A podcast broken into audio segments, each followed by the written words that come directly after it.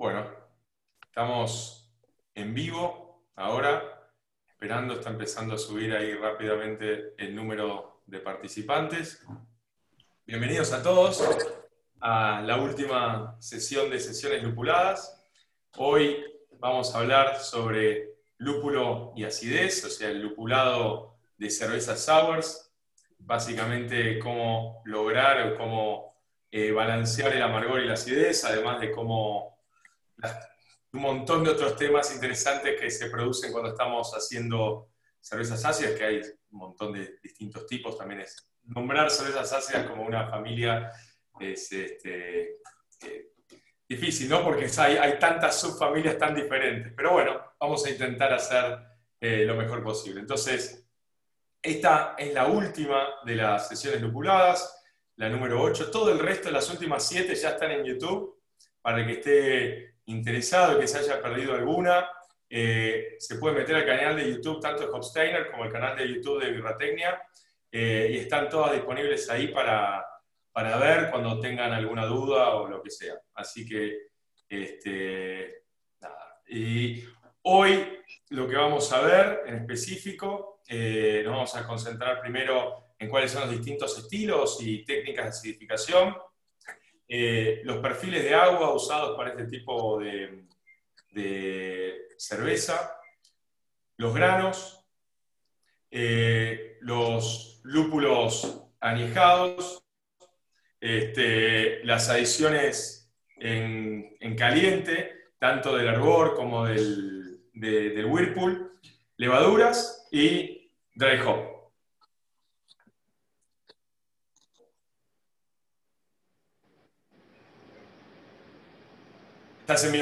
Sí, gracias. Ah, bueno, eh, mi nombre es Richard, es el vicepresidente de Hopsteiner y, bueno, me agrado de, representar a, a, Hopsteiner en estos últimos seminarios eh, que hemos estado y compartir el tiempo con todos ustedes. Hopsteiner, si ya no nos han visto en últimas ediciones de nuestras sesiones, es una empresa familiar este año celebramos 175 años en la industria. Nuestro mundo es lúpulo, desde lúpulo en flor hasta el producto más avanzado que existe y somos sus socios en cualquier producto que, que ustedes quieran eh, probar, sabores eh, nuevos eh, y aromas nuevos y siempre tratando de expandir todo lo que es el conocimiento del lúpulo.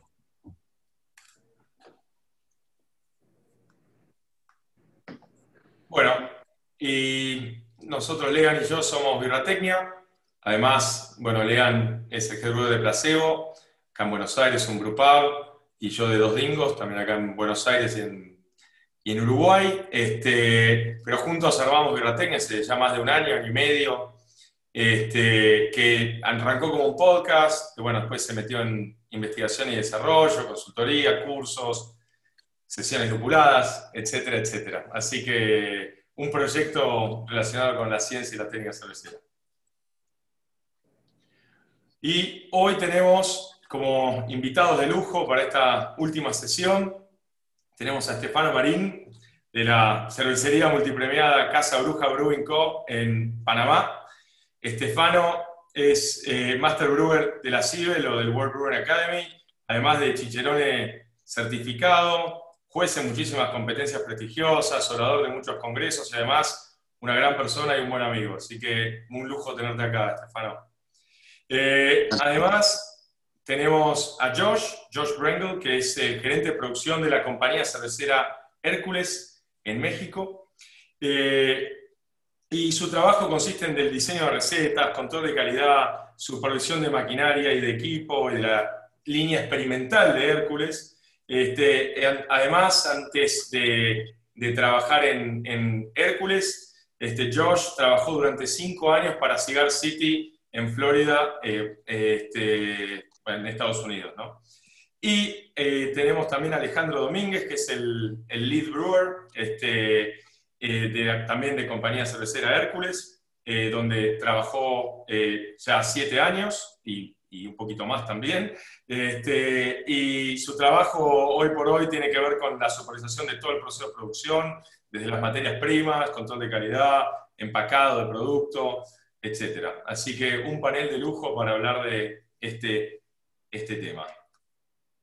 Entonces, entrando ya en el tema, primero vamos a hablar muy rápido ¿no? de los distintos, qué tipo de cerveza tenemos o subfamilias tenemos dentro de lo que son las, cervezas ácidas. ¿no? Tenemos cervezas que tal vez podemos definir como quick sours o sours ácidas, que son cervezas que se preacidifican antes de fermentar o de acidificación rápida eh, al mismo tiempo que una fermentación normal. Estas son cervezas que tal vez no se tarda mucho más de hacer que, una cerveza eh, estándar, digamos, que una, que una ale normal, este, en donde podemos hacer, una, por ejemplo, una kettle sour, es decir, que así hacemos, logramos la acidificación en la olla de hervor, este, y después de acidificar, hervimos, pasteurizamos ese mosto, hacemos el mismo tratamiento que haríamos con una cerveza normal, es decir, que tal vez nos agrega 24 o 48 horas a una, a una producción, a la producción de cerveza eh, a una estándar, digamos.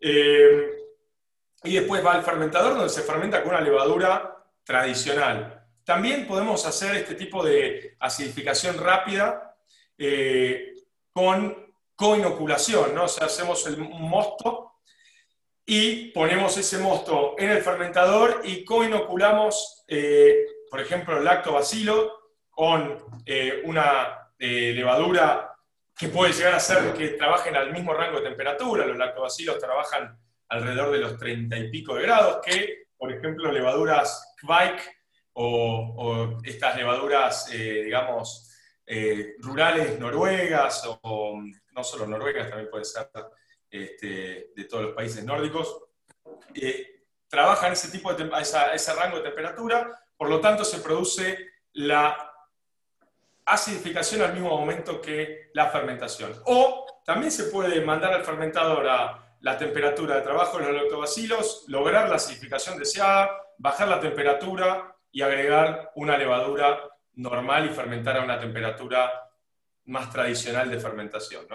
Con este tipo de, de, producción o de, o de métodos se pueden lograr un montón de estilos y también hay estilos que tal vez entran en este método como en algunos otros tipos de métodos, ¿no? Por, ejemplo, una Catania Sour, una Sour IPA, este, una Cream Sour, una Berliner Weiss, este, tal vez no tan tradicional, se puede lograr con este estilo, eh, una Goce, eh, todos estos estilos se pueden hacer con eh, acidificaciones rápidas. Pero tenemos otras familias, ¿no? O sea, fermentaciones espontáneas, donde hacemos que la fermentación no sea con una inoculación tal vez más tradicional de, levaduras, eh, sino con, se pasa a un, a un cool ship o a un, a un recipiente, digamos, donde, donde se inocula con las levaduras que hay en el ambiente o en la misma barrica, este, y de esta manera se pueden hacer un montón de cervezas como las lámbicas, las gruesas, las... Este, otro tipo de, cervezas salvajes espontáneas, ¿no? Y después también tenemos las fermentaciones mixtas, donde sí inoculamos, pero podemos inocular cultivos propios, cultivos de la casa, digamos, este, y puede ser, estas fermentaciones mixtas pueden ser de fermentaciones secundarias, es decir, hacer una fermentación primaria con una levadura tradicional y este, después llevar una fermentación secundaria con un una mezcla entre, pueden ser betanomices, pediococos, lactobacilos, etcétera, etcétera, etcétera. Y así se pueden hacer también un montón de otros tipos de fermentaciones mixtas, fermentaciones mixtas, las American Sour Ales, este, eh, etcétera, etcétera. ¿no? Entonces, la pregunta del panel de hoy es, ¿qué o cuáles son la, la o las técnicas ¿no? que normalmente usan para acidificación o para producir este tipo de cerveza y, y, por qué, ¿no? Y, cuáles son las que más utilizan al, pensando tal vez en cervezas ácidas lupuladas. Bueno, eh, aquí en Casa Bruja, eh, bueno, primero que todo, gracias a todos por, por sintonizar es, las sesiones lupuladas, gracias a, a Birratecnia y a Hopsteiner por la invitación. Es un honor compartir. Espero que todos estén pasando este tiempo difícil lo mejor posible, acompañados de, ojalá, una o varias buenas cervezas. Saludo a todos. Eh, en Casa Bruja nosotros nos dedicamos, eh, dedicamos cerca del, diría yo, 25-30% de nuestra producción a hacer cervezas que tienen una relativa acidez. hacemos cervezas por medio de kettle souring o acidificación rápida en tanque de cocción. No no hemos hecho cofermentaciones aún, eh, como hablaba Mati, de por ejemplo eh, lactobacilos y kvaik, ya que la verdad que no me he sentido cómodo con eh, la separación en, en, mi área de producción y hasta ahora, hasta terminado este, esta época, esta primera ola de la, de la pandemia, hemos podido terminar la construcción de nuestro espacio dedicado para nuestras cervezas eh, de fermentación mixta, me gusta llamarlas a mí, que utilicen varios microorganismos distintos a la vez para transformar ya sea cerveza fermentada o mosto en eh, algo delicioso y salvaje. Eh, sí hacemos bastante kettle souring en la parte de abajo de la fábrica, que es donde hacemos toda nuestra cerveza, en el piso de producción, más que todo goces, eh, con las cuales, eh, las cuales han sido muy bien recibidas, por, por suerte. Eh, a la gente le gustan mucho y, y, no paran de tomarlas. También hay una, hay, hay, hay una armonización con, con el ambiente de, de, Ciudad de Panamá. Estamos a la par del mar, tenemos 30 grados casi todo el año. la salinidad en el aire, ese calor, tomar una goce es, es casi que, que lo único que hace eh, pasable el, tiempo a veces en, estando afuera aquí en la ciudad de Panamá. Eh, simplemente conjuga muy bien. Eh, y nada, ahora tenemos detrás mío, no sé si, si, se ven algunas de las barricas, tenemos un cuarto de barricas en el segundo piso de la fábrica, donde estamos realizando fermentación mixta. no tengo la suerte de tener un cool ship como los chicos de, de, Hércules, que ojalá les, les cuenten un poco de eso, les voy a contar un poco de eso ahora. Eh, tratar de hacer fermentación espontánea aquí me parece eh, contraproducente porque realmente eh, las temperaturas durante todo el año son demasiado altas y, y, y, la carga de microflora en el aire también no es, la, no es la mejor. He hecho un par de ensayos para medir eso y la verdad que que ni en el mejor de los casos va a salir algo bien. Entonces sí opto por eh, inocular individualmente eh, tanto las cervezas base, que se fermentan usualmente inoxidable, como los mismos barriles o barricas que tengo aquí arriba. Eh, varias de estas tienen lactobacillus ahorita. y la, el grado de lupulación de la base tiene un impacto directo en la cantidad y la velocidad de la, de la acidificación. Entonces, es decir que tengo bastante experiencia en kettle souring y estoy ahora aprendiendo e implementando eh, nuevos aprendizajes para hacer mejores cervezas de fermentación mixta en barrica. Eh, lo más que, la verdad que lo más que hemos añejado aquí en, en barrica, en este cuarto, eh, 11 meses con un sesón eh, fermentado en, o madurado en el foder. Vamos a ver si se los enseño por allá. Ahí está el foder. Tenemos un foder de 10 barriles de Foder Crafters. Eh, esa la embotellamos ayer y llevaba 11 meses aquí en el cuarto. Es la cerveza más, más viejita. Eh, es una cerveza que como yo considero el sesón, debería ser firmemente lupulado y me parece interesante la interacción de, de la base con, con, el tiempo, con la madera, con la microoxigenación. Eh, suceden cosas muy interesantes de las cuales podemos hablar más adelante, pero esa es mi experiencia de técnicas de acidificación que realizamos aquí en Casa Bruja.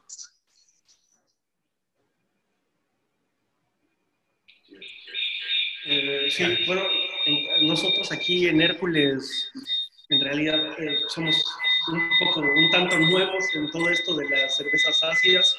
Tenemos un proyecto muy, muy ambicioso, digamos, como Estefano dijo, tenemos un cool ship que pues no, no, hay muchos por estos lugares, por esta, por esta zona.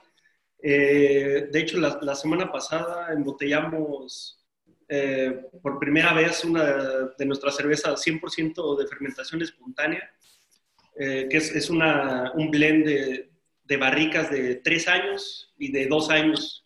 Y pues empezamos esto como un experimento a ver, a ver qué, qué resultaba. Y no, no, sabíamos exactamente qué iba a pasar, porque pues, tampoco no sabíamos qué hay aquí en, en, el aire y también por las temperaturas, que también casi todo el año son bastante elevadas. Tenemos, y, cada año parece que, es, que son menos días ¿no? adecuados para menos días fríos para, para, este tipo de fermentaciones, para este tipo de experimentos.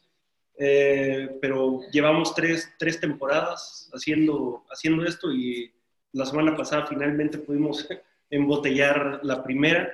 Hemos hecho también fermentaciones mixtas. Ahorita tenemos también unas barricas con una, una Flanders Red que tiene poco tiempo, tendrá como un mes y cachito, entonces todavía le falta le falta bastante. hemos hecho algunas eh, acidificaciones rápidas, algunos kettle sours, unas, un par de Berliner Weisse, pero tratamos más de, de, ir hacia lo más tradicional, más barricas, pero pues sí, como les digo, somos, tenemos poco tiempo en esto, pero nos, nos, nos estamos enfocando mucho, estamos tratando de aprender mucho de, de esta parte porque queremos que sea una parte muy importante de, de Hércules, ¿no? Entonces estamos, tenemos ahorita también una cerveza, una colaboración que hicimos con Cigar City que está madurando en un fooder, que pues ya pronto también estará lista, espero, eh, que parece que va, va muy bien. Entonces, si hemos hecho de los tres tipos de fermentación, poco kettle sour, eh, queremos más eh, fermentación espontánea, fermentaciones mixtas, también tenemos varias barricas con bread, con, sí, con todo tipo de bichos por ahí. Eh, queremos como que eso sea como, pues, o sea, que la gente nos, nos voltee a ver también por esa parte, digo, no solo por esa parte, pero que también sea como algo muy importante.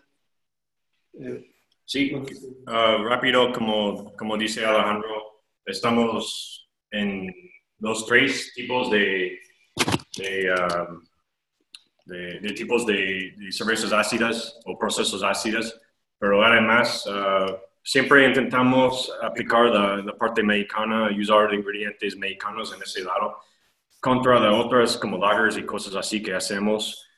Obviamente estamos usando muchos materias primas de, Europa. Uh, y, ese, puede, ser a, otros estilos que hacemos también, pero con ese, esas cervezas espontáneas. Y también con los uh, cervezas de bread, los de fooder que estamos haciendo, intentamos aplicar como lo más que podemos a um, ingredientes mexicanos locales que, que están de aquí.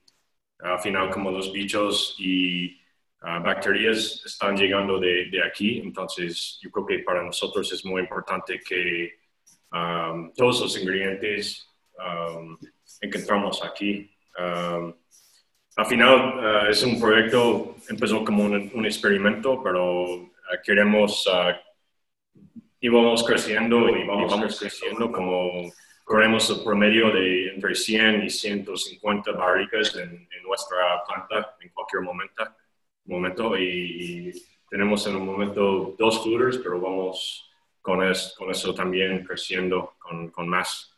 Um, pero sí. Espectacular. La verdad que es increíble cómo a, muchos de nosotros nos, nos termina apasionando más y más, ¿no?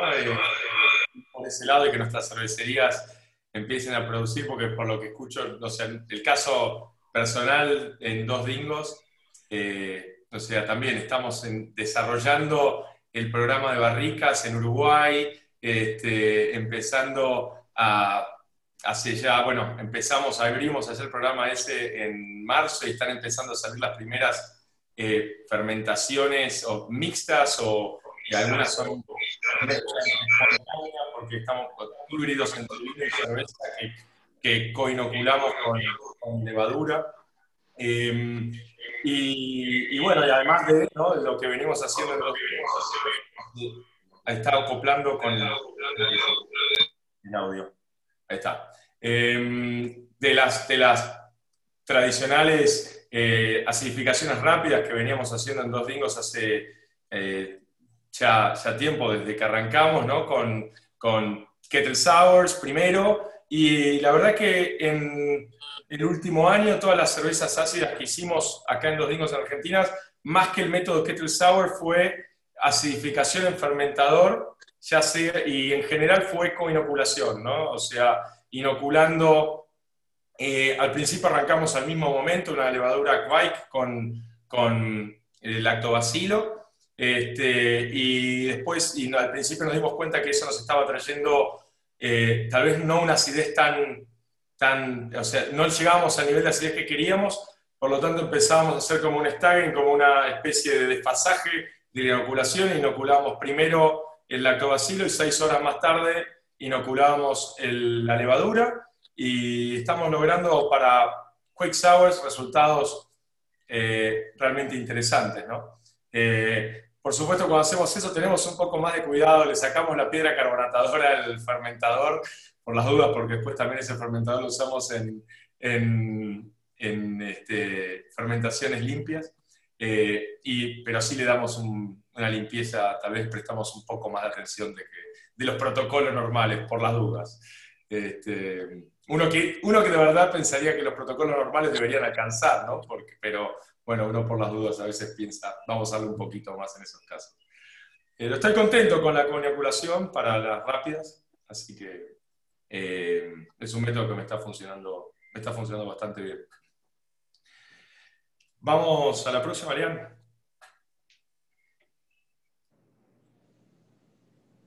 Sí, tarda en mutearme.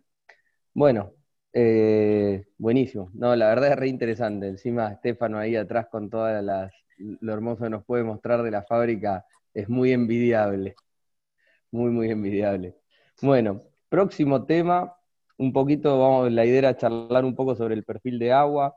Estas, estos gráficos ya lo hemos charlado un poco cuando hablamos de, de lupulado y balance en cervezas de bajo contenido alcohólico. Tenemos, digamos, el trabajo de Javi que nos que muestra bastante bien que el hop flavor se correlaciona negativamente con el uso de sulfato.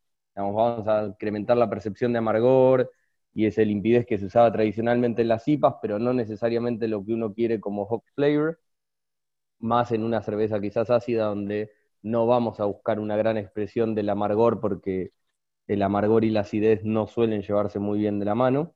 Y después, por otro lado, tenemos un montón de trabajos, acá hay simplemente uno de, 2000, del 91, un trabajo viejo, donde vemos que cosas como el cloruro se correlacionan positivamente con la percepción en boca, el cuerpo de una cerveza, ¿no? Así como el glicerol, el alcohol, las proteínas, los betalglucanos y algunas otras cuestiones.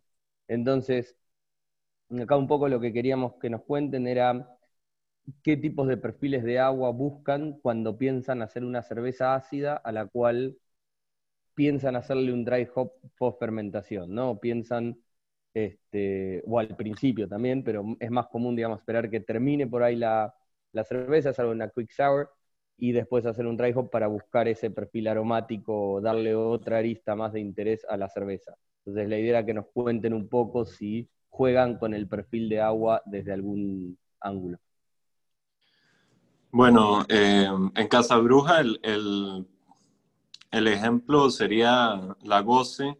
Digo, hacemos más cervezas de, de rápidamente. Tenemos un, un Sour Neipa que se podría, en algún momento le llama, en la etiqueta dice Hoppy Sour. Eh, y me hubiera encantado tenerla ahorita, pero en verdad no la vamos a hacer hasta enero, así que no pude. Eh, que esa, ese es un, un, caso específico de una neipa realmente, bueno, una cerveza, una sour que se locula como neipa y se trata como neipa y, y el resultado es, es, es, delicioso, es de verdad como un jugo de naranja. Em, pero el ejemplo de la goce, eh, especialmente que tiene el, el, el componente de la salinidad que debería tener tradicionalmente, eh, yo utilizo sal rosada del Himalaya eh, para darle esa, esa salinidad. Eh, me gusta construir el, el, perfil de mineralidad desde, desde la maceración. Uso un perfil bastante balanceado de, de, de sulfatos y cloruros, un poquito más de cloruro, eh, pero eso es en goce. Todas las demás, eh, especialmente cervezas un poquito de más de 5.5 grados de alcohol, con una gravedad final de pronto arriba de 3 platos sí me gusta siempre agregar un poquito más de, cloruro que de, sulfato. Yo sí fui entrenado por, por un, maestro cervecero eh, norteamericano que empezó las primeras cervecerías de la, de la revolución artesanal en Colorado a inicios de los noventas. Eh, él me enseñó a usar muchísimas sales de, de arranque y, y nada, yo me he ido alejando un poquito de eso y, disfruto mucho la suavidad del agua en la ciudad de Panamá. Eh, en la Goce sí, sí mineralizo un poco más el agua para construir la mineralidad desde el principio y que no sea solo la sal. Me gusta que quede un, perfil un poco más lleno en boca, eh, siendo una cerveza de 4.5% y que termina relativamente seca eh, la fermentación eh, siempre, obviamente, como ya se ha mencionado, muy importante tener en cuenta el choque eh, adverso en, en, el paladar que va a generar la acidez y, un amargo muy alto.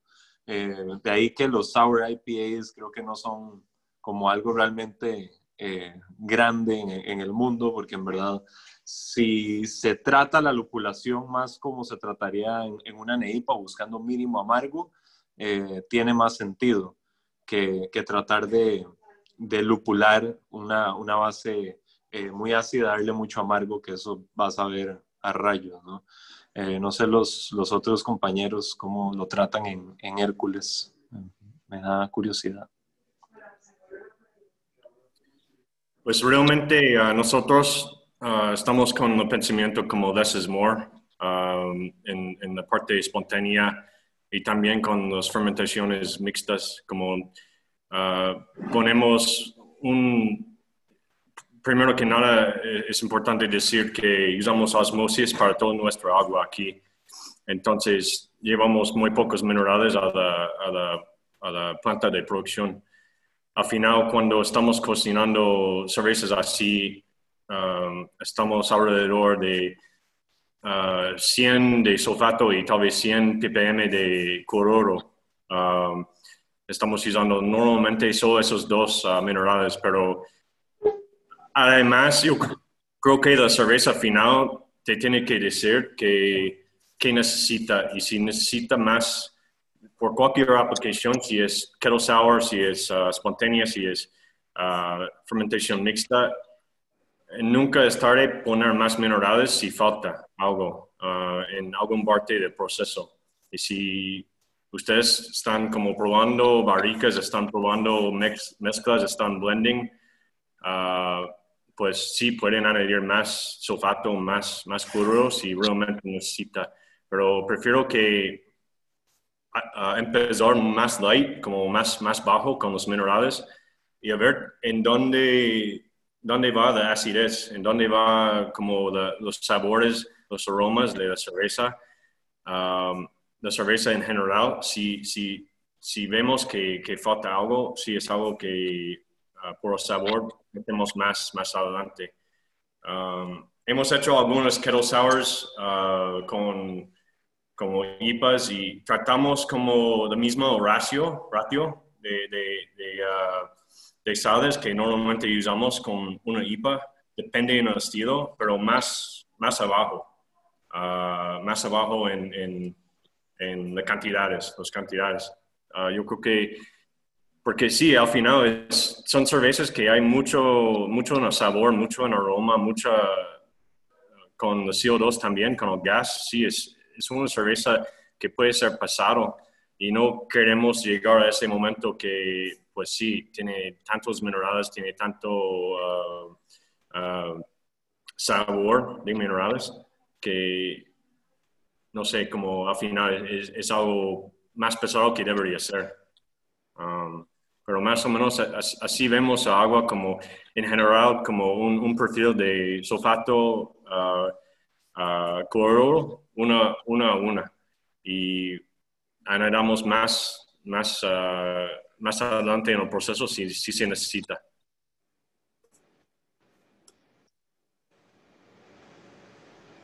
Creo que es, es una respuesta re interesante la de, la de John en ese sentido. ¿Vos Ale, ¿tenés algo para agregar?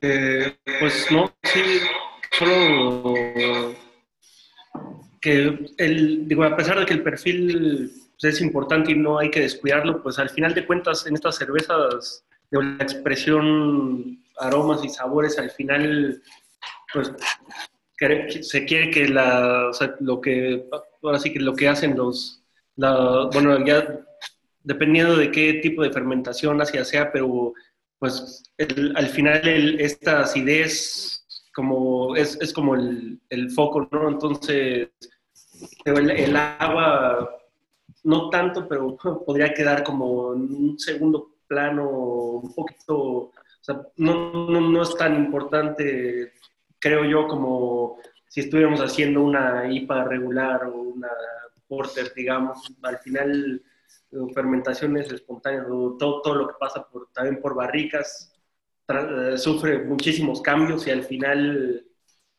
pues, eh, difícilmente como unas partes por millón más menos de, de sales, pues tendrán como una relevancia como definitiva, ¿no? Creo. Sí, totalmente. Totalmente, sí, sí, un poco, digamos, lo que venía diciendo Josh.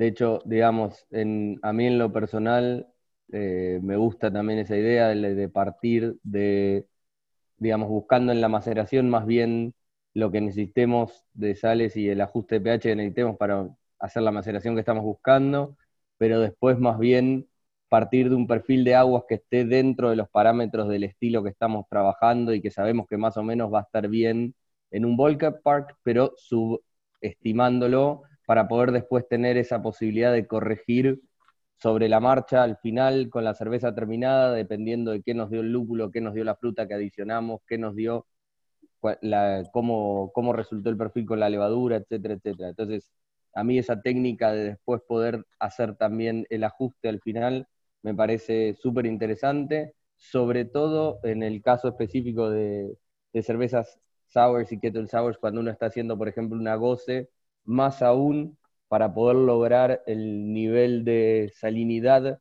que uno quiere y que por ahí mejor le quede según el perfil que, que buscó de la cerveza. Incluso si pensamos en partir el lote y al final hacer una goce con frutas y con distintos tipos de frutas, entonces para cada uno poder buscar cuál es el nivel de salinidad que mejor creemos que, o mejor nos gusta, o más nos gusta y más se ajusta a lo que estamos buscando dentro del perfil de, la cerveza.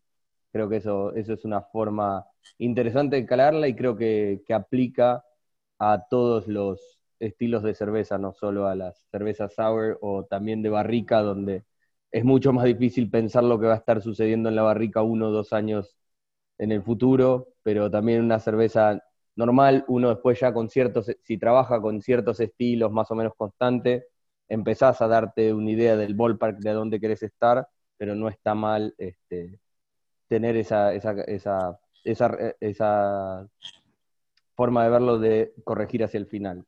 Y además con respecto a lo de las goce, tampoco está bueno tener en los tanques de inoxidable altas cantidades de sal durante toda la fermentación y todo. Entonces, justamente poder blendear al final y hacer el ajuste al final, le estamos, estamos limitando el tiempo de, contacto, ¿no? Obviamente. Creo que es una, nota que no se tiene en cuenta muchas veces y creo que vale la pena la, la salvedad. Bueno, pasando al próximo, la idea es charlar un poquito de granos. No es, la idea no es charlar un poco de, de los tipos de maltas que suelen usar en las cervezas ácidas, sino enfocarnos quizás en una de las cuestiones que por ahí es más eh, deficiente, por decirlo de alguna manera, o más difícil de lograr muchas veces en las cervezas ácidas, que es la retención de espuma, ¿no?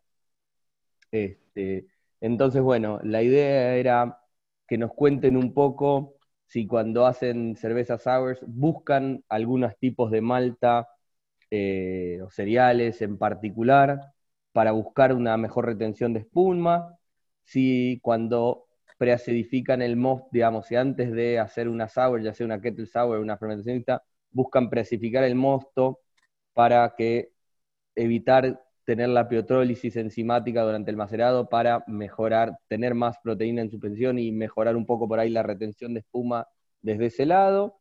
Y también este, otra de las cosas que queríamos preguntarles era si tenían experiencia con productos avanzados de lúpulo que ayudan, como los tetra, los hexa, que te pueden ayudar en muy, muy bajas cantidades, que por ahí no van a tener una incidencia en el flavor muy grande, pero sí darte una mucho mejor retención de espuma, que normalmente es algo challenging de, lograr en una, en una cerveza ácida. Bueno, yo, eh, empezando de atrás para adelante, yo personalmente no tengo experiencia con eh, esos productos más avanzados de lúpulo. Me encantaría probarlo. Richard, llámame al final. Eh, yo tiendo a lupular un poco más intensamente de lo que no sé, al principio eh, pensaba que, era necesario buscando mayor retención de espuma. Eh, obviamente el dry hop ayuda, pero yo no hago tantas, eh, por ejemplo, tantas Kettle Sours dry hop. sí hago bastante goce y la goce sí la lupulo en, en hervor por cosas del destino, eh, tenía un contrato de Cascade enorme cuando empecé a hacer eh, goce y, Cascade quedó como el lúpulo que, que uso en mi, en mi goce. Al principio de, de mi carrera usaba bastante lúpulos nobles, que es Hallertau Mittelfrüh o, o Spalta o, o Tetnanga, eh, para la goce y hoy en día solo uso Cascade americano. Nunca he probado hacer goce con Cascade argentino, eso me parece interesante, pero sí, sí la lupulo un poco más de lo que pensaría, busco más o menos 8 IBUs eh, medidos, eh, eso sí es importante, la, la, correlación entre, entre el cálculo que se hace y, y, la medición de los, de, de, de los IBUs es, es, bien importante que si tienen oportunidad la, la van a hacer en un laboratorio porque usualmente hay una diferencia grande entre lo que te puede decir un, programa o tu, calculadora que lo que sale del, del, del. Cada equipo es distinto, entonces si cambias de equipo también eh, manda muestras al laboratorio para, para medir eso bien. Eh, hablando de granos específicamente, yo todas mis cervezas ácidas eh, usan una cornucopia de, de, granos, mínimo tres, usualmente en goce, eh, malta de trigo y eh, avena, eh, rolled oats, ¿no? Avena en hojuelas de avena.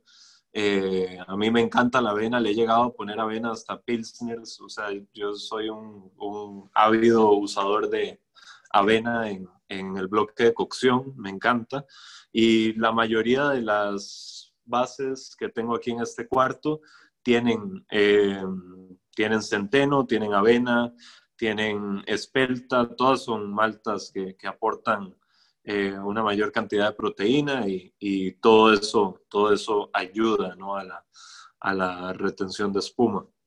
A ver, eh, en Hércules tal vez hayan usado productos avanzados. Hola. Eh, entonces, nosotros como ah, no hemos hecho Rich, pero sí, en el próximo pedido sí pedimos algo, como la tetra, sí me, me interesa mucho. Ah, nosotros, al respecto al grano ah, y los granos, como platicamos en el principio, intentamos usar como un materias primas de aquí, de México. Entonces usamos un, uh, en los espontáneos usamos uh, un grano que se llama, un, un mote de cebada que se llama Altiplano, es de aquí, de México, la empresa se llama Altiplano. Uh, también maíz aquí. De hecho, acabamos de instalar un cereal cooker para, porque realmente el maíz es de aquí, de México, y hay miles de, de formas de maíz o tipos de maíz aquí en este país. Y no creo que estamos como cerveceros aprovechando uh, un mundo de maíz como debería ser. Uh, entonces, no siempre, pero yo, yo digo 80% de las cervezas de fermentación mixtas, Brettanomyces uh, y espontáneas, también uh, usamos maíz. Um, y eso no, ese, ese cereal cooker nos va a ayudar con, con esa parte. Uh, también por la espuma, um, usamos trigo. Normalmente es trigo crudo o, o um, ese tipo normalmente no usamos trigo malteada, usamos trigo como uh, unmalted cruda. Um, y sí, Alejandro, ¿tienes otra cosa? Eh, no, sí, solo esto. En nuestras cervezas de fermentación espontánea es muy simple la receta, una malta, la base de pale o pills y eh, maíz, como dijo Josh, y también eh, el, trigo, hojuelas de trigo o, trigo sin maltear. Básicamente es, eso. Bueno, genial, buenísimo. Sí, la verdad es que todo lo que es los productos avanzados está quizás un poco inexplorado en el mundo artesanal y es algo que todos nos debemos indagar un poco más. Este, y después, por otro lado, eh, yo una de las cosas que me gusta mucho es la malta cheat. Creo que tiene un aporte súper interesante y ayuda un montón a la retención de espuma. Este, es una malta submodificada, digamos. Y creo que muchas cervezas que por ahí no queremos el perfil del trigo es algo que nos puede ayudar a compensar esa retención, digamos, ayudar en lo que respecta a la retención de espuma. Yo he usado en varias kettle sours y ayuda un montón a poder tener una, buena espuma en una cerveza que tradicionalmente es bastante difícil de lograr. Este, así que bueno, buenísimo.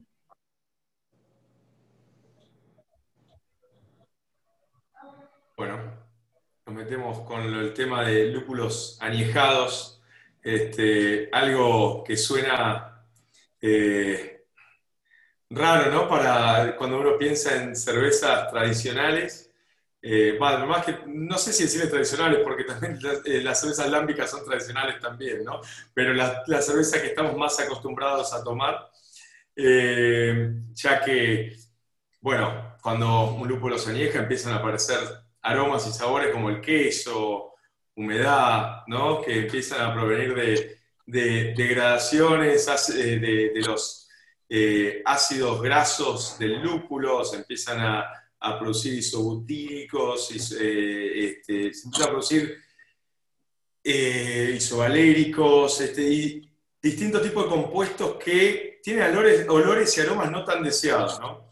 Em, ahora, por otro lado, son lúpulos que son utilizados en cervezas lámbicas, en cervezas de eh, fermentación espontánea y mixta tradicionalmente, incluso eh, muchas cervecerías, como por ejemplo el Jester King, tiene su, su shed, su galpón donde guardan los, los, bales o los fardos de lúpulo eh, durante varios años para que se añejen y, que empiecen a generar estos aromas y sabores, que empiecen a, perder todos los alfa ácidos, ¿no? Este, lo que no es que, no es que desaparecen, sino que se transforman, se oxidan, se transforman en humulinonas, eh, cuestión que después no se pueden isomerizar, pero sí van a quedar como humulinonas, eh, dejando menos potencial de amargor, pero también dejando por otro lado todos estos sabores y, aromas en el lúpulo. Ahora, la pregunta para todos es, ¿usaron lúpulos añejos en cervezas ácidas? ¿Cómo eligen cantidades y los momentos de adición? Bueno, yo, yo la verdad que tengo muy poca experiencia usando lúpulo añejado. Sí, tuve, tuve cuando trabajaba en, en, en Costa Rica una, un corto experimento utilizando lúpulo, un lúpulo que se había quedado olvidado en el cuarto frío durante un par de años, fue añejado en frío de alguna forma. Eh, y hicimos una sesión que quedó bastante interesante. Sí utilizamos una porción de lúpulo fresco para amargo. Eh, al final sí, sí tenía un efecto ligeramente pues cheesy, me, me parece que era Crystal, lo que, lo que usamos así añejado. Eh, creo que se lo dejo a, Hércules, que puede tener más experiencia con el tema. En algún momento tal vez vuelva a intentarlo, pero no sé.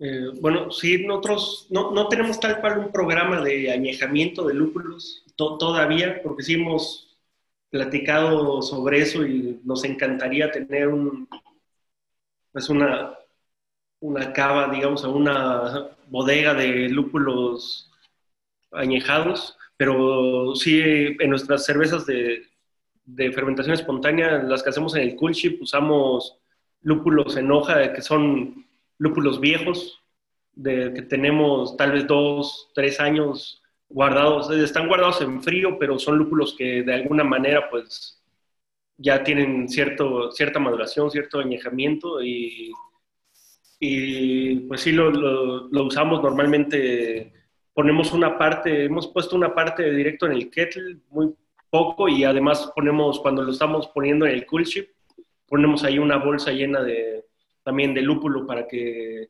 sobre todo por sus, en parte por las propiedades antibacteriales y en parte también por, por todo, pues todos, estos compuestos ¿no? que, ya presentan estos lúpulos añejos. Además, aquí, independientemente de, aparte de la cerveza sour, tenemos un, par de cervezas que intencionalmente le ponemos lúpulos, lúpulos añejos para, para obtener esos sabores a, digamos, a, queso, ¿no? A, digo, suena muy feo, pero como a, bueno, sí, a, queso, digamos, porque también es algo que creemos que está bastante inexplorado y no, no, necesariamente tiene que ser algo como que se rechaza algo desagradable, ¿no? Tenemos, o sea, se puede explorar mucho y explotar y, ¿por qué no también darle, digo, hay un abanico ahí muy grande de aromas y sabores que, que se pueden obtener de, de este tipo de lúpulos en cervezas no necesariamente ácidas, ¿no? Entonces, pues eh, hemos jugado un poco con eso y pues esperamos también poder explorar todavía mucho más. Sí, ah, rápido, ah, nosotros, sí, cuando llegué aquí a Hercules como hace cuatro años, uh, encontré que sí tenían un buen de lúpulo, como no añejado, pero sí, como dice Alejandro, allá guardado en la cámara fría, lúpulo de flor. Y fue como Perde, y todavía hay un poco, Perde y Cascade. Y desde el principio yo estaba como, pues tiramos todo eso, ya están como, ya no, no, están buenos, pero ah, poco a poco, en el primer año de nuestro cool ship, uh, temporada espontánea, usamos un poco y me gustó como, como terminaron. Y sí, al final, ahorita sí amo los, los lúpulos añejados y hasta, como dice Alejandro también, Estamos haciendo algunas cervezas con, uh, con lúpulos añejados como normales, con SAC, con Saccharomyces normal o, o una, una, una cepa bélgica. Uh, y realmente estoy muy feliz con esas cervezas. Yo no diría que tienen como notas de queso, pero sí tienen más como notas rústicas. No, no sé cómo explicar, como si han tomado un XX Bitter o tal vez una, unas uh, de De La Seine uh, en Bélgica también tienen, tienen esos tipos de notas rústicas, de, tienen florales, uh, notas florales, pero tal vez son un poco cansados, como, es como, no sé cómo explicar, pero es, es una experiencia muy diferente y estamos aplicando no solo en las cervezas espontáneas, pero en en otros también, pero sí, a mí me, me, me, gusta mucho. Otra observación con los lúpulos añejados es, es, tengo algunos amigos que sí están allá en Bélgica, en los, los, um, las uh, cervecerías y blenderías, uh, blenders como de Lambic. Y e, es chistoso porque nosotros aquí en América siempre piensan que, pensamos que los lúpulos están añejados hasta el centro del costal y realmente lo que me dicen allá es, es alrededor, en muchos casos sí están oxidados y un poco de queso alrededor, pero los lúpulos que están adentro sí huelen como frescas, como, entonces es, es otra cosa que pensar que uh, no siempre es así como, como vemos desde aquí, que, que, que es, es, un costal de lúpulos que uh, es 50 o 40 uh, kilos de lúpulos que ya, ya saben y, ven como queso. Están, es, yo creo que es un poco más complejo de eso y, y en algún momento espero que podemos ver más, más uh, datos en eso. Bien, genial. Eh, mi experiencia no es tan grande tampoco en esto. La realidad es que las únicas veces que he jugado con lúpulos añejos fue, eh, tengo un amigo que tenía 60 kilos de un lúpulo calipso de cuatro años, que estaba, eh, que lo dejó, creo que probablemente un año debe haber estado fuera de la cámara de estos cuatro años. Pero la brisi tiene, está, se sienten todos esos aromas, ¿no? Eh, a queso pesados, a, un poquito vómito de bebé, ¿no? Decís, ¿qué es, qué es esto? Y cuando empezamos el, el programa de barricas en Uruguay, eh, a principio de año, le pedí si, que antes que lo tire si me lo regalaba, me lo regaló. Y entonces lo empecé a usar allá en Uruguay para todas las cervezas, las fermentaciones mixtas que metemos en las barricas. Y realmente, ahora cuando fui hace, que volví y se abrió la, la frontera y pude volver a ir hace una semana, eh, me sorprendió. Tampoco es que usé tanta cantidad, ¿no? Pero tal vez un gramo por litro en el Whirlpool o algo así. Este, se siente algunas de estas cervezas que son bastante, unas bases de Golden Sours, ¿no? O sea, eh, nada, nada muy, muy pesado, nada por el estilo, pero sí se le siente una nota que cuando al principio probaba el mosto o recién arrancando a fermentar, se le notaban estos sabores y aromas más como a queso. Ahora una nota tropical, ¿no? como si fuese ananá o algo por ahí. Y, probablemente venga de la reducción del, ácido isobutírico en etilbutirato, este, que tiene esos sabores ananá. No sé de qué viene, si viene de ahí o no, pero realmente me sorprendió es, fue esa, cómo cambió de más rústico, como esos sabores tal vez complejos, a lo que ahora estando tal vez en algo un poco más, un lado bastante más tropical. Así que súper interesante, me parece un mundo para explorar y aprender bastante más de, de los lúpulos añejos.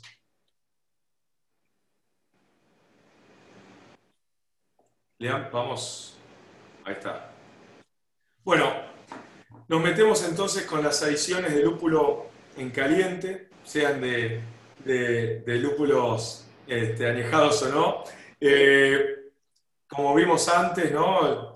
Todas estas adiciones se hacen Whirlpool, por más que uno baje la temperatura o no la baje, vamos a generar amargor, vamos a generar IBUs o alfa ácidos isomerizados.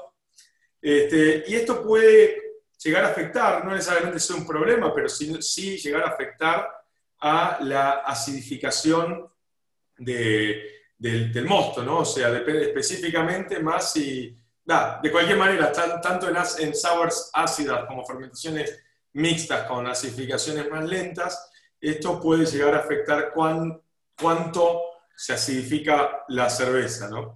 Eh, muchos cerveceros de acidificación, de, que, hacen bastantes cervezas eh, mixtas o espontáneas, juegan con estos niveles de amargor para controlar la producción de ácido láctico a los niveles deseados, especialmente por eh, también las mismas culturas, o los cultivos más que culturas, se van acostumbrando a los niveles de, amargor y se van haciendo más tolerantes al amargor. Por lo tanto, eh, uno tiende a tener que incrementar eh, el amargor este a medida que va haciendo más o va usando más generaciones de un, cultivo propio. ¿no?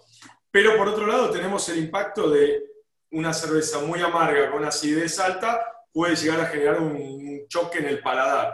Entonces la pregunta es, ¿qué tipos de adiciones en caliente hacen cuando hacen tal vez una cerveza ácida eh, rápida o una cerveza ácida tal vez de, fermentación mixta o, lenta? ¿Y cómo hacen ese balanceo de, de la amargor acidez para que sea agradable al paladar, más cuando tienen que empezar a levantar esos niveles de amargor para que no se acidifique tanto el mosto? Bueno, en, en mi caso, eh, las cervezas de, de, fermentación mixta que reposan en barrica, yo no estoy buscando una cerveza particularmente ácida. Sí considero que la acidez es un componente importante y delicioso del perfil de sabor final, pero no es mi objetivo eh, primordial. No estoy buscando vender sour beer por vender sour beer, eh, sino cervezas integrales, cervezas que tengan varios niveles de complejidad, donde cada, donde cada sabor o cada intención esté bien medida, bien calibrada y bien puesta. Eso es difícil cuando uno se lo entrega de alguna forma a la, a la naturaleza, una barrica que tuvo antes eh, vino, que tuvo antes otro, otro contenido que fue manejado por otra persona. Eh, las cervezas particularmente ácidas que, hacemos acá son por medio de kettle souring. Y como dije antes, sí me gusta agregar un poquito más de, de, lúpulo de lo, que, de lo que al principio yo pensaba que una cerveza ácida debería llevar cuando, cuando pienso que, que, sí, que es importante tener en cuenta que el, que el choque que puede producir la acidez y el amargor puede ser bastante desagradable en boca, siempre tratando de, mantener los IBUs por debajo de, 15 para, para, una, para, unas, para la cerveza ácida más lupulada que hago, está cerca de 15 y toda la adición de lúpulo entra, entra en dry hop. Uso un poco siempre en Whirlpool y algo al inicio del hervor, una adición casi que simbólica que me ayude nomás a, a bajar eh, tensión superficial y a bajar eh, eh, la probabilidad de un, de un boil over, ¿no? eso, eso lo, sí aporta dos, dos IBUs, tal vez la primera adición, y, y, el resto de los, de los 8 a 15 IBUs totales de, de mi formulación va a venir de una, de una adición en, Whirlpool.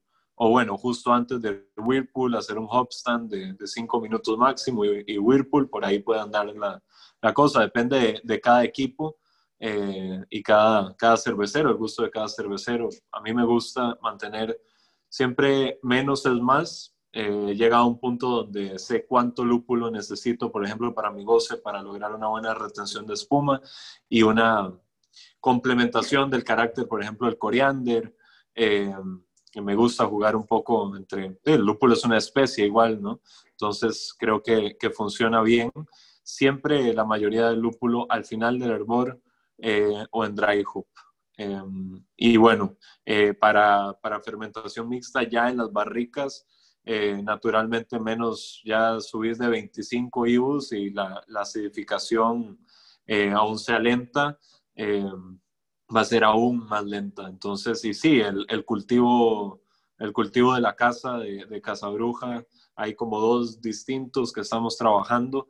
Eh, todavía están en los primeros días, entonces todavía no puedo decir que sí se han vuelto más tolerantes, pero sí, sí lo tengo en cuenta, como dijo Mati, que va a crecer la, la, tolerancia del, del cultivo y, y, vamos a ir viendo. Si hacemos esto otra vez el próximo año, de pronto les puedo decir más.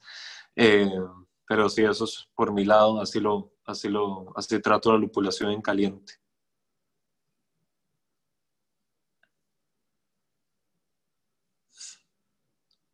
Hola. Hola, perdón. Ah, pues nosotros realmente uh, consideramos mucho, ah, hablando de, principio de, um, de, hervir, buscamos siempre lúpulos Ah, bajo en Cohumilon. Ah, buscamos ah, algo que le va a dar un, un amargor bien suave a la cerveza.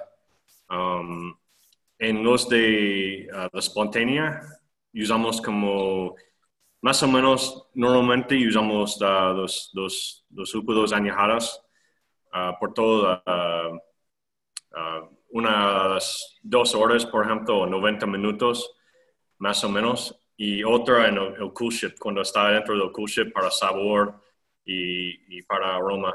Y está bien lupulosa cuando prueben el, mosto. Realmente está más, la primera vez que hicimos, yo estaba sorprendido con qué tan, qué tan lupuloso era. Obviamente con con tiempo y con las barricas y todo eso, y oxígeno sí va bajando toda ese, ese, parte. Um, y con uh, los otros, como los, los cervezas de Brett y um, fermentaciones mixtas, cosas así, tal vez um, vamos más arriba. En los espontáneos estamos tal vez calculados en 10 IBUs, es difícil porque no sabemos la HSI de esos lúpulos, entonces estamos un poco perdidos o ciegos, cuando estamos uh, calculando, pero pronto vamos a tener un UV spec, un spectrophotometer para, para ver o rastrear un poco más los cervezas de fooder, espontáneas, de bread, todos podemos ver un poco cómo, cómo, cómo empezamos y cómo bajaron o están bajando. Uh, y con los de bread y fermentaciones mixtas, tal vez estamos entre 20 y 40 IBUs calculados, depende en, en, en, cuál cerveza o cuál proyecto. Um, ese puede ser por dos razones. Tal vez una de bread, estamos buscando más amargor para tener más amargor, pero en los, um, los mixtas, a veces, sí, aunque tiene lactobacillus o pidio, tal vez estamos intentando un poco evitar tanto. Ah, estamos haciendo desde la casa de cocción para no tener una cerveza tan, tan ácida ah, o más controlado, digo. Al final siempre podemos hacer un blend con barricas que tenemos que son más ácidas. Al final, si, si, si queremos eso. eso es decir, siempre buscamos aquí la forma que pues realmente nunca se acabe el proyecto, nunca se acabe hasta estar en botella.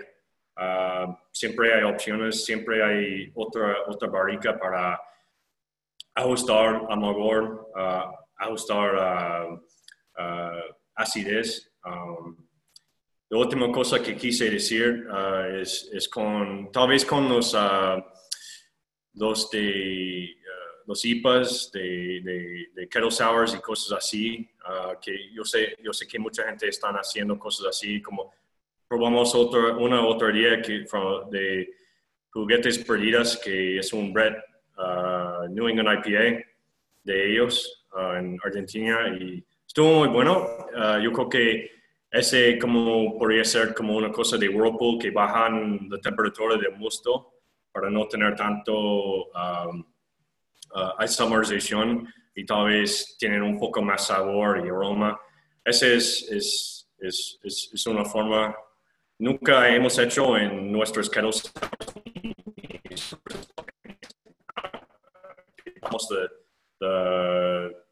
de temperatura, uh, pero sí, yo, yo, podría ver que ese podría, ser un...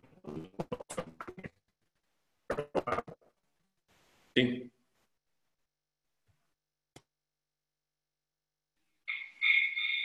Sí, yo creo que aquí es como importante como ver para qué, qué, es lo que se quiere obtener de los lúpulos, ¿no? si solo su, controlar la, la acidez, controlar la actividad de los lactobacilos o aportar sabor o aportar aroma y qué tipo también de fermentación, obviamente si es una fermentación rápida, pues es más fácil que sea, que nos sirva también para aportar aromas, ¿no? Si, va a ser una, si es una fermentación espontánea que va a estar dos, tres años en una barrica, difícilmente queremos como, o más bien esperamos que el lúpulo aporte aromas, también toda la transformación, todo lo que va a pasar en las barricas, todo lo que va a pasar en la maduración, pues es, es como puntos que hay que considerar en, en, las adiciones que vamos a, que, queremos ¿no? en, el, en el lado caliente.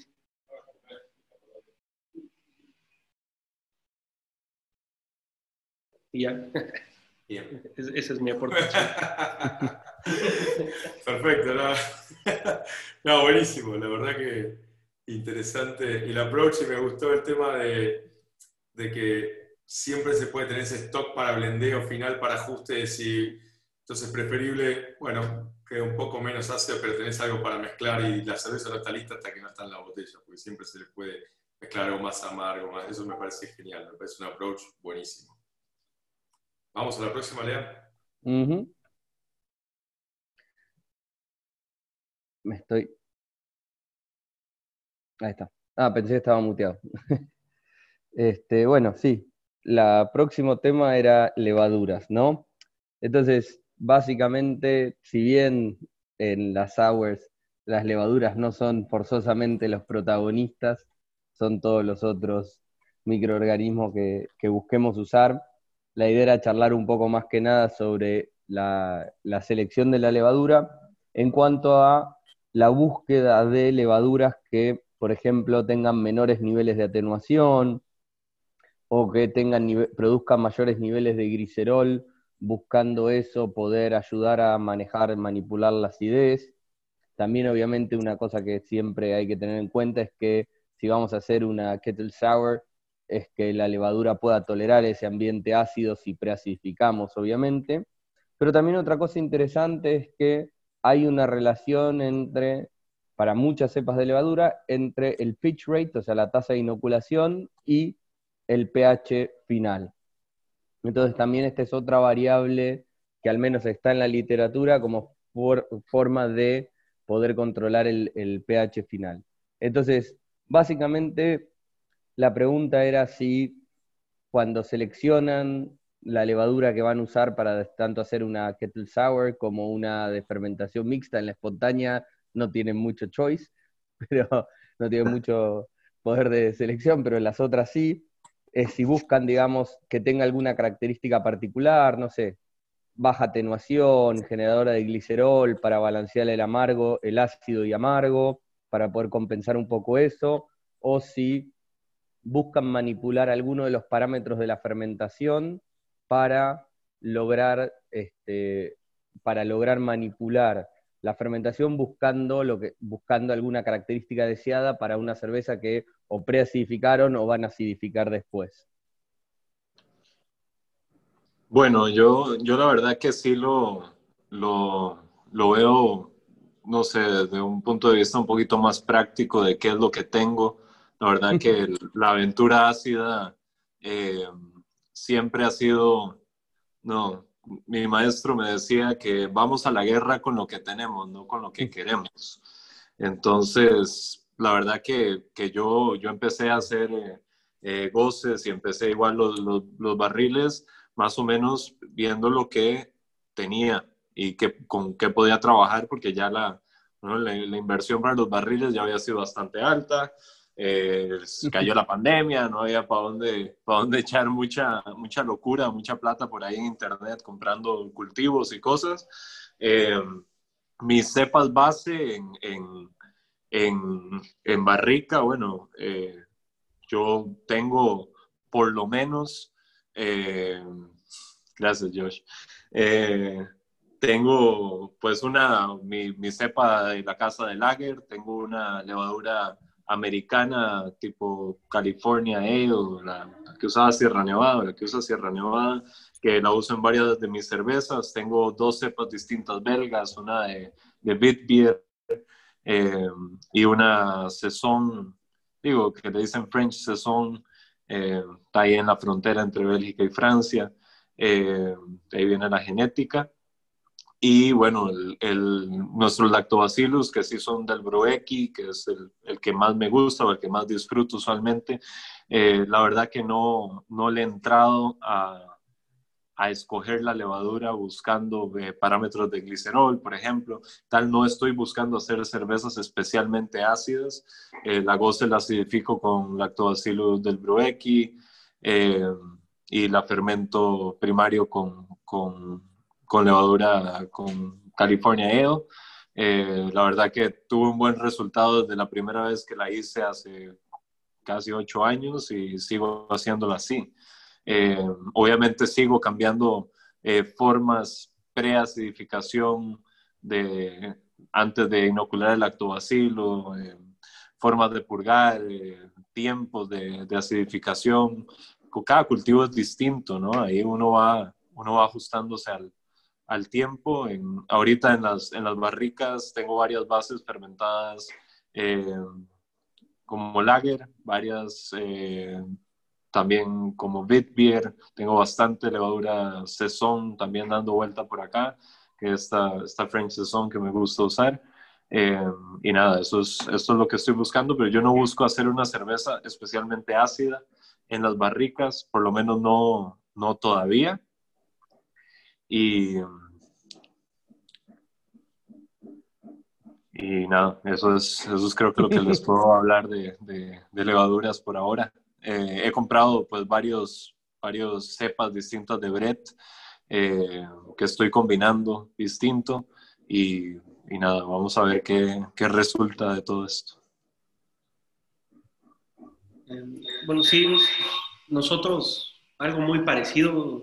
tenemos algunas levaduras que de la casa, digamos, son las que usamos para todas nuestras cervezas de línea y que obviamente pues tratamos de usarlas para lo más que podamos, para disminuir costos. Eh, entonces, dependiendo también de qué, qué, es lo que estamos buscando, obviamente pues de fermentación espontánea pues son tema aparte, pero las pocas veces que hemos hecho eh, un kettle sour usamos, tratamos de usar una levadura, una levadura que tengamos en la casa y que sea una, una levadura neutra que al final pues sea como, sí, o sea, que, que trabaje, pero que, sea, que nos guste, y, pero no, no, nos enfocamos tampoco tanto como en, en características especiales. Otros estilos, eh, bueno, no, no, hemos hecho mucho, pero también es como una, la levadura que sería como pues, que usaríamos normalmente para el estilo base. Y pues básicamente eso, no, no, no tampoco nos enfocamos mucho como en, en la producción de glicerol ni, ni, nada más allá que no, o sea, que no usaríamos como normalmente. Sí, como, como dice Alejandro, no, no hacemos tantos kettle sours, pero lo que yo tengo más experiencia de Cigar City, um, yo creo que hicimos la primera hace casi 10 años y había mucho, muchas cervecerías de Florida que empezaron así en Florida como de, kettle sour y se, llama, se llamaba como Florida Vice.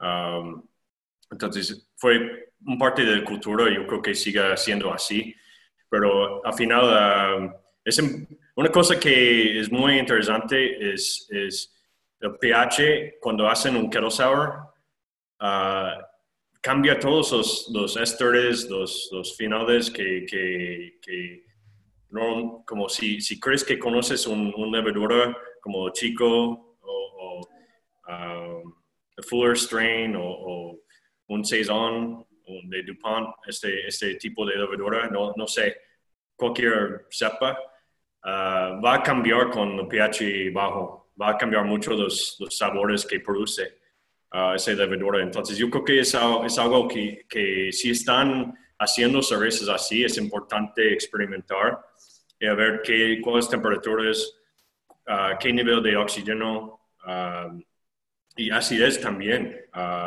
de TTA o de pH um, que, que, que, queda bien con ese cepa, porque todos van a, van a salir diferentes. Um, y sí, al final es, es, otra cosa, como hablando de glycerol, hablando de todo, ya, ya, ya soy un broken record, pero, pero al final, si, no, si necesitas más mouthfeel, si necesitas más acidez, si necesitas más uh, bread, como um, por eso Ah, yo creo que Stefano es igual, como por eso estamos empezando con como una cava de barricas con características distintas, para que al final ponemos, tenemos los herramientas para, para cambiar cosas ciertas en, la cerveza que queremos al final. Um, pero sí, yo creo que ese, ese, ese parte es más para el kettle sour y, y sí, es muy interesante jugar un poco con, con cepas diferentes, con condiciones diferentes.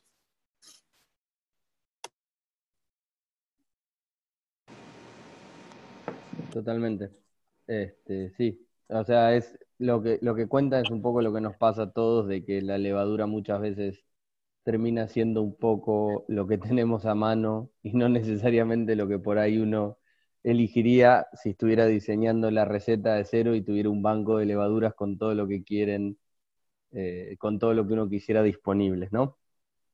Pero bueno, pasando un poco al último tema de hoy, así ya estamos un poco pasado de horas y ya podemos ir cerrando. La idea era charlar un poco sobre dry hopping de cervezas ácidas. Ya en las sesiones anteriores, yo también sueno como un disco roto como yo. Este, ya dijimos que el dry hop aporta amargor un montón de veces. Este, además, también hablamos de que el dry hop incrementa el pH y además también hemos hablado de la relación entre el incremento de pH y la sensación de amargor. Entonces, la idea acá era preguntarles un poco cómo manejan el lupulado de, con el dry hop para buscar tener aroma y sabor sin desbalancear una cerveza ácida. Y si consideran el aumento de pH que te va a dar el dry hop al parte de diseñar la, la receta de una cerveza ácida. Y si, como una cosa que puede ser interesante en kettle sours, cuando uno está co-inoculando o inoculando o haciendo una inoculación staggered, una inoculación este, por etapas, usar el dry hop como un mecanismo para cortar la acidificación del mosto, ¿no? Entonces quería, bueno, preguntarles un poco su experiencia en lo que es dry hopping de sour beers. Eh, para mí, en, sour beers, menos es más, ¿no? Eh, dry hopping, eh, definitivamente, sí, para mi experiencia, naturalmente, me uno a, lo que dicen, el dry hopping aporta amargo y puede ser bastante. Eh, recientemente no tiene nada que ver, pero recientemente hice una neipa completamente lupulada en frío, eh, que sí, eh, técnicamente tiene cero IBUs y, y, el laboratorio volvió con, con 48, 46. todo, todo por, por, lupulación en frío. Sí hice lupulación en, en, al inicio de la fermentación, ¿no? dry pie cuando agregué la levadura al tanque con el primer, la primera cocción eh, y, fermenté pues, a 25 grados, lejos de los 85 para temperatura de isomerización, pero sí quedan, sí quedan resinas flotando que definitivamente eh, aportan al, grado de amargo, entonces definitivamente en una, en una, en una sour eh, menos, menos dry hop que que en una que en una West Coast IPA o que en una NEIPA definitivamente, mucho, mucho menos. Eh, y como dijiste al final, utilizándolo como herramienta para frenar eh, acidificación en una, en una fermentación eh, por etapas, una inoculación por etapas, me parece una, una herramienta tremenda, además que agregase el, el factor de biotransformación que, que a mí me ha cautivado últimamente eh, fermentar el lúpulo con el mosto. Es maravilloso, alejándose de la escuela, de siempre esperar a que la fermentación primaria terminara. Eh, me parece que los resultados son, son hermosos, eh, pero sí, siempre menos es más. Igual con, con nuestra Sour Neipa, agregamos un poquito de, de, lúpulo al final del hervor y todo, casi todo va en dry hop. Y sí realizamos eh, un dry hop que es, que es sensiblemente menor al que haríamos en una neipa eh, normal. Puede ser hasta un poquito menos de la mitad. Obteniendo un resultado igual, bastante aromático y tal, pero entendiendo que el objetivo es, es otro, ¿no? No, es, no es hacer una neipa común, sino una neipa que ya tiene otro, otro, otra dimensión que es la acidez y no necesariamente necesita esa, esa carga de, de esa saturación de sabor de lúpulo en boca. Josh. Pues e, esa pregunta pues sí, me acuerdo mucho de, de Orval, de, también de Iris, de Cantillon, es uno de mis favoritos, no es un lambic, pero, pero sí, es una cerveza espontánea con hopeado con SATs. Y uh, sí, realmente nosotros aquí uh, estamos de acuerdo con Stefano, como da less is more. Um, es, es, un common theme con esas cervezas, esos tipos de cervezas, yo creo. Y nosotros buscamos los lúpulos Old World como Pearl Sots, Tetnang, um, como EKG también, pero también uh, hemos experimentado con Kashmir, con algunos New Worlds como Kashmir, Vanguard, Santiam. Um, esos son muy interesantes, ese, ese nivel de, uh, de especia, de, de, de floral, que, que, que, tienen esos, esos tipos de lúpulos. New World también me gusta mucho. Entonces, nosotros estamos empezando con, con, con ese tema uh, de dry hopping en eso, esos cervezas, pero uh, es algo muy interesante que queremos hacer mucho más. Uh, solo, necesitamos como um, más cerveza, más, más, más tiempo en barrica para hacerlo. Pero sí estamos muy fascinados con, con un, un, poco de dry hopping, ¿no? No estamos hablando de, de uh, uh, eight, pounds per barrel o algo así, como algo muy, muy, muy gringo, pero estamos más pensando como uh, algo que compleja la cerveza y todavía tienes como ese perfil que, que está muy a gusto. Uh, uh, hablando de los kettle sours, yo creo que sí hay un poco más para hacerlo, uh, un poco más elevado, pero también hay que ver la, cerveza como está antes, como, y, probarlo y, ver qué, qué es, cuáles sabores tiene y cuáles se va a quedar bien. No es algo que puedes hacer ciego. Sí, creo que aquí eh, la, clave es que menos es más, pero definitivamente yo creo que el, dry hop es como también una gran herramienta para añadir una, pues, una faceta más a, la complejidad que ya de por sí se busca o se consigue con, pues, con todo lo que se está haciendo ¿no? para, para obtener las cervezas, las sours y y, añadir todavía, pues sí, algo, algo extra. Sí, totalmente. Yo creo que, por ejemplo, cuando... Una de las cosas que me doy cuenta cuando hacemos alguna sour IPA o, algo así es la diferencia del perfil que se le extrae al lúpulo eh, con la acidez, ¿no? Como que el, perfil de sabor y aroma que, se les trae es, es, distinto tanto en su intensidad como en, algunos casos hasta el para qué lado tira. Este, eh, tal vez un lúpulo normalmente saca aromas a naranja, maracuyá y durazno y cuando se hace un dry hop en, en, en, una cerveza ácida, o sea, en una sour IPA, por ejemplo, solamente se destaca esa naranja dulce, por ejemplo, o algo así. Eh, realmente a mí me, parece súper interesante eso y cómo es reexplorar todos los lúpulos, porque tal vez uno que no nos gusta mucho para otra, una aplicación de una cerveza normal, en una cerveza ácida potencialmente nos pueda dar una dimensión eh, totalmente distinta. Y sí, estoy de acuerdo que los niveles de dry hopping en cervezas ácidas hay que bajarlos muchísimo para lograr un impacto eh, de lúpulo del mismo nivel que, que, una cerveza no, no, ácida, ¿no? Así que, especialmente pensando en, en, una, en una sour IPA, ¿no? No, no, no, no estamos hablando de los mismos niveles de, de lupulación que, que, una IPA eh, normal. Así que... Y como dicen, pues, siempre pueden, pueden uh, poner más, pero nunca puedes sacarlo. Entonces, mejor yo empezar un poco más abajo. Totalmente, preferible ir de a poquito, agregando de a poquito, de a poquito, a poquito y, viendo cuál es el punto que, que, que hits the spot, o que, que, le pega justo al, al, punto justo.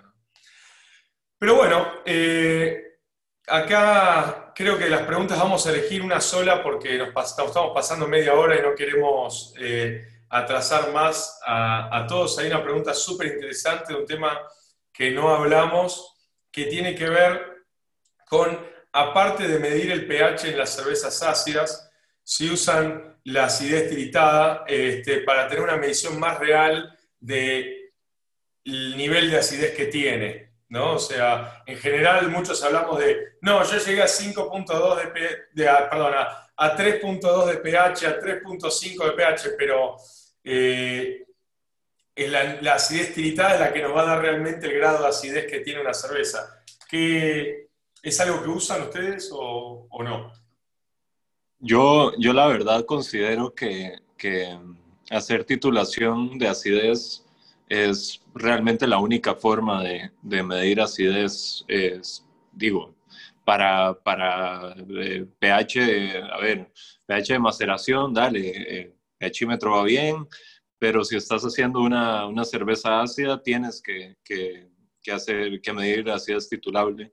Eh, nosotros lo empezamos a hacer al principio acá con, con, con nuestras Kettle Sours y igual estamos eh, eh, titulando o revisando la, el TA de, de, todos los, de, todos los barric, de todas las barricas esporádicamente. es súper importante, es la única forma de realmente saber cuántos gramos por litro de ácido hay, porque hay una diferencia tremenda entre y además que los pHímetros se descalibran con volverlos a ver, ¿no? Eh, un, día te, un día te puede leer 3.4 y, y estás belleza, pero en verdad no era 3.4. Eh, es la única manera de saber bien eh, tu nivel de acidez y en mi, en mi, caso así, así, así lo pienso y si no lo mides no lo puedes, no lo puedes mejorar y no lo puedes realmente controlar y nuestro trabajo como cerveceros es eh, controlar muchas cosas, a pesar de que lo entreguemos hasta cierto punto a la naturaleza, al descontrol, eh, se tiene que llevar un, un, conteo, una medición de las cosas. Es una excelente pregunta. Me alegra que, que la trajeran a colación. Aquí están hablando de TTA, ¿verdad? De Acidity. Sí, ah, pues en Cigar City estamos haciendo como dice Stefano, es, la única forma. Aquí que no estamos haciendo tanto kettle sour, yo creo que es mucho más importante allá en el kettle sour. Ah, no estamos haciendo tanto. Yo sé que Andrés, uh, nuestro arquitecto de laboratorio, lo ha hecho, ah, pero en, la barrica, como hemos platicado, es más de blending, es más de encontrar los sabores que quieres. Entonces, para mí, Ah, no hay mucho que hacer ah, con, con, con, esa información. Sí, sí podríamos colectarlo, pero no, hasta el momento no estamos colectando TTA ah, ni pH en los barricas. Pero sí, yo creo que sí, sí los, los, que están escuchando son cerveceras que están haciendo más tipos de kettle sour. Yo creo que sí, yo, yo, esta única es de TTA, medirlo así.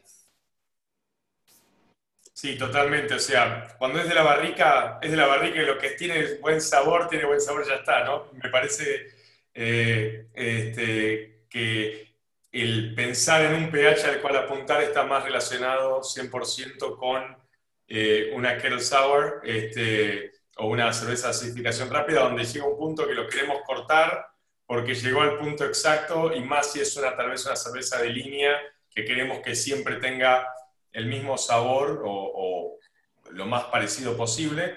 Eh, distinto es en un programa de, barricas, ¿no? Donde, bueno, estamos buscando la mayor expresión de esta barrica o de esta otra, o, de lo que sea, en cambio en este caso, o, del mejor cantidad de, calidad de sabor, ¿no? Pero acá, eh, si pensamos en un producto que podemos estandarizar en el tiempo, concuerdo con Stefano, eh, que la mejor manera es, usando la TTA o acidez titulable. Este, así que, bueno, con eso creo que cerramos todo el ciclo de sesiones lupuladas, por lo menos del 2020.